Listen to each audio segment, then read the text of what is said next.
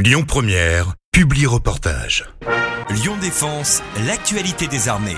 Le 13 mai dernier, le service de santé des armées a ouvert un centre militaire de vaccination sur le site des écoles militaires de santé euh, de Lyon-Bron pour renforcer les capacités de vaccination dans le département du Rhône au profit de l'ensemble de la population éligible à la vaccination. Les forces armées françaises poursuivent leurs efforts afin de lutter contre le virus de la Covid-19 dans le cadre de l'opération Résilience, contribution du ministère des Armées au plan interministériel de lutte contre la pandémie. Pour nous parler des missions du personnel de santé, dont la mission première est le soutien santé opérationnel des forces armées. Nous accueillons aujourd'hui le médecin-chef Pierre-Éric du 7e centre médical des armées installé à Lyon. Euh, bonjour euh, médecin-chef, est-ce que d'abord vous pouvez vous présenter? Bonjour, alors euh, je suis le médecin-chef Pierre-Éric, j'occupe les fonctions d'adjoint technique, scientifique et pédagogique au sein du 7e centre médical des armées de Lyon. Le centre médical des armées a pour mission d'assurer le soutien médical de l'ensemble des unités militaires et de la gendarmerie nationale stationné sur le territoire rhône-alpin. Plus de 32 000 militaires, gendarmes et personnels civils de la défense sont donc soutenus par nos équipes médicales réparties sur 15 sites. C'est l'occasion de rappeler que le service de santé des armées est un service interarmé fort de 15 000 personnes. C'est le premier service de santé militaire en Europe.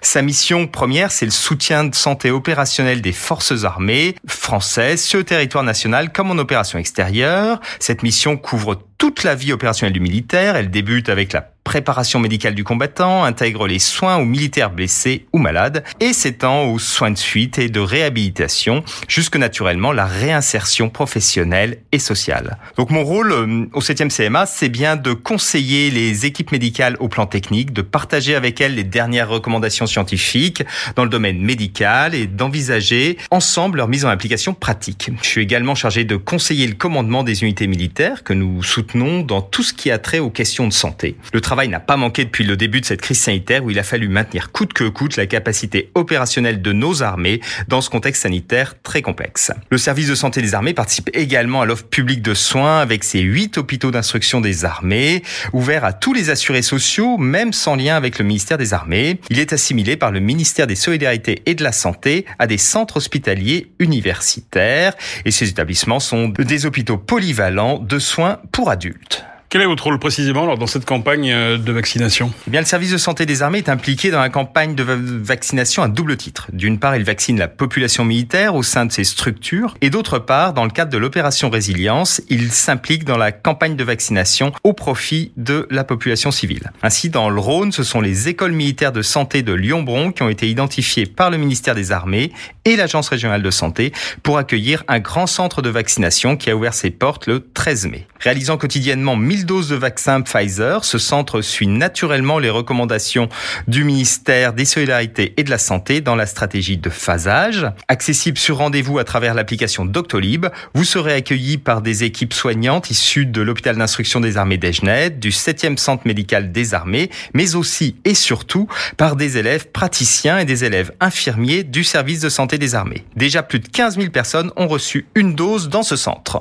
Pouvez-vous nous expliquer euh, maintenant votre mission de soutien à santé opérationnelle des forces armées? Oui, tout à fait. Et je voulais rappeler à cette occasion qu'il n'est pas de chef militaire aujourd'hui qui ne souligne l'importance de la présence des équipes soignantes au plus près des combattants. C'est un des éléments déterminants de l'engagement des forces qui bénéficient ainsi d'une prise en charge médicale efficace et réactive en cas de blessure ou de maladie sur tous les théâtres d'opération. La stratégie dans le domaine du soutien médical repose sur trois principes fondamentaux. La médicalisation précoce avec la présence d'un médecin à l'avant, voire même à l'extrême avant. La chirurgicalisation précoce afin de permettre aux militaires blessés de pouvoir bénéficier d'un premier geste chirurgical très rapidement. Et enfin, l'évacuation stratégique précoce, c'est-à-dire une évacuation vers les structures hospitalières militaires métropolitaines de façon très rapide. Le service est capable de déployer en tout temps, en tout lieu et en toutes circonstances cette euh, chaîne de santé opérationnelle complète. C'est une capacité quasi unique au sein des armées européennes elle est articulée autour de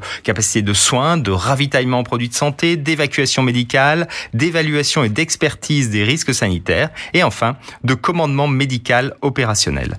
Elle est composée de personnels soignants qui sont tous issus de l'un des 90 établissements du service de santé des armées déployés au plus près des combats. En disposant notamment d'une chaîne médicale de prise en charge du blessé parfaitement cohérente qui assure l'ensemble des maillons de la prise en charge d'un blessé. Les armées conservent cette capacité stratégique d'entrer en premier sur les théâtres d'opérations extérieures. Les médecins militaires contribuent également à la résilience de la nation dans les situations de crise. Ainsi, le service de santé des armées est impliqué dans de nombreux plans d'urgence. Il est intervenu largement lors des attentats de Paris en 2015 et plus récemment dans le cadre de l'opération Résilience au travers l'élément militaire de réanimation déployé initialement à Mulhouse puis à Mayotte et actuellement en Guyane. Le service de santé des armées a également pu s'appuyer sur sa grande expérience dans le domaine des évacuations médicales pour mettre en œuvre des transferts de patients réanimatoires atteints de Covid grave entre hôpitaux afin de désengorger les structures hospitalières surchargées. La participation du service de santé des armées dans la campagne de vaccination Covid est une belle illustration de cette contribution des armées au profit des populations. Comment les blessés en opération sont-ils pris en compte?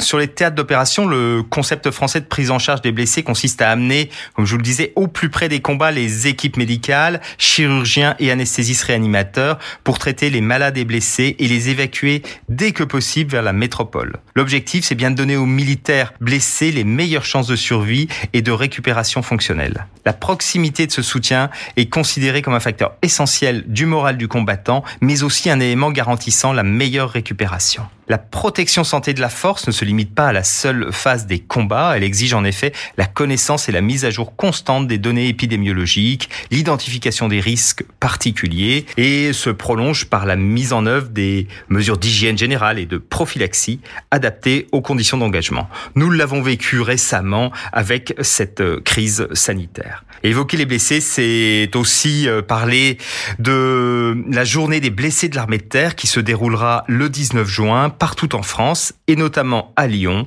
pour témoigner de notre solidarité à l'égard des blessés de l'armée de terre. Merci beaucoup, euh, médecin-chef euh, Pierre-Éric. Merci. Bien, je vous remercie. C'était Lyon Défense. Retrouvez ce programme sur www.défense-lyon.fr.